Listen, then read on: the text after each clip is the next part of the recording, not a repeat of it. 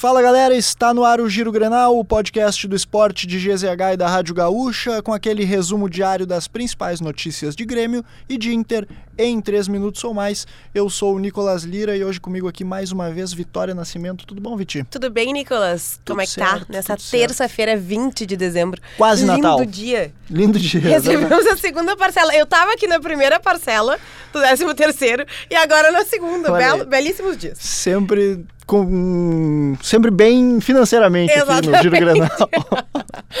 Vamos então começar com o Inter? Vamos lá. O técnico Eduardo Cudê ficará no Beira-Rio por pelo menos mais uma temporada. O Inter anunciou a renovação do contrato do treinador até dezembro de 2024. O Cudê foi anunciado pelo Inter em julho de 2022 para ocupar o lugar de Mano Menezes, que foi demitido após a somatória de eliminações na primeira metade da temporada. Então E o Tchatcho fica, né? Fica o Tchatcho e após confirmar essa renovação com o treinador, a direção colorada agora trabalha para anunciar os primeiros reforços para 2024. O volante Jean Lucas dos Santos é o nome mais próximo de ser confirmado. E o Inter procurou oficialmente nos últimos dias o centroavante Lucas Alário. A principal preocupação da direção atualmente envolve o longo período de inatividade do jogador, que não atua desde 15 de abril. Na Bundesliga, o argentino teve uma lesão no joelho direito e passou por cirurgia.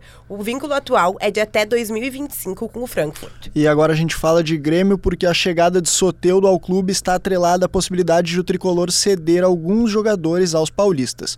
Um dos nomes que está sendo discutido nas negociações é o de Pedro Lucas. O meia de 21 anos esteve emprestado ao Ceará durante boa parte do ano de 2023 e disputou a Série B pelo clube cearense. E o volante Carbajo deve passar por cirurgia nessa semana ainda para corrigir as dores pubianas. Trata-se de uma lesão causada por esforço repetitivo, em que o tratamento conservador acabou não dando uma resposta efetiva, né?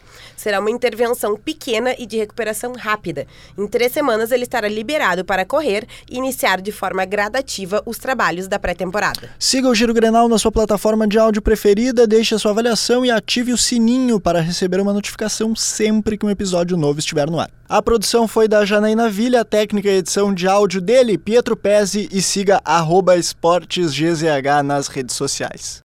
E Nicholas, o jornal inglês The Telegraph comparou o Fluminense a uma equipe de aposentados. É isso aí, antes da final do Mundial contra o City, né, o jornal enfatizou a presença de jogadores mais rodados, né, Vit, dá pra se dizer assim, experientes. O Marcelo, o Felipe Melo, o Fábio, e disseram que o Manchester City vai enfrentar um adversário improvável com sete veteranos do futebol. Olha, polêmico, né? Vamos ver aí o que, que vai acontecer. Sexta-feira, final do Mundial. Se o Flu ganhar, os aposentados vão estar no comando. A gente veio on fire para o Grenal.